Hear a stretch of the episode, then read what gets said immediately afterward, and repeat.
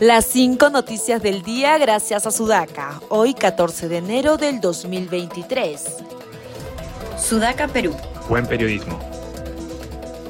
Mediante una cadena nacional de televisión, la presidenta Dina Boluarte anunció ayer que no va a renunciar y pidió al Congreso que adelante la segunda votación para el recorte de los mandatos presidencial y congresal.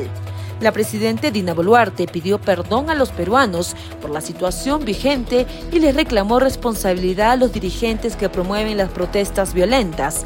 Les exigió que sean sinceros y les cuestionó que digan mentiras con afanes electorales.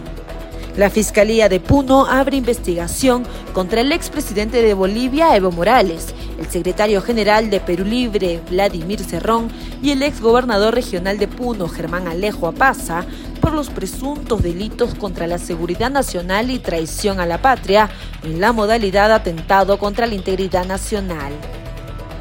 En tanto, el expresidente Francisco Sagasti dijo que espera que el Consejo Interreligioso se encargue de establecer unos puentes de comunicación entre los diferentes puntos de vista sobre la crisis actual. Cuando no se puede dialogar directamente, es preferible buscar esos puentes, declaró. Y finalmente la colombiana Shakira y el productor argentino Bizarrap han batido un nuevo récord con Music Session número 53 al haber alcanzado 64 millones de visitas en YouTube. Mientras tanto, Gerard Piqué no ha encontrado mejor forma de contrarrestar el éxito de su exmujer que regalando relojes Casio a sus amigos y socios en sus negocios deportivos.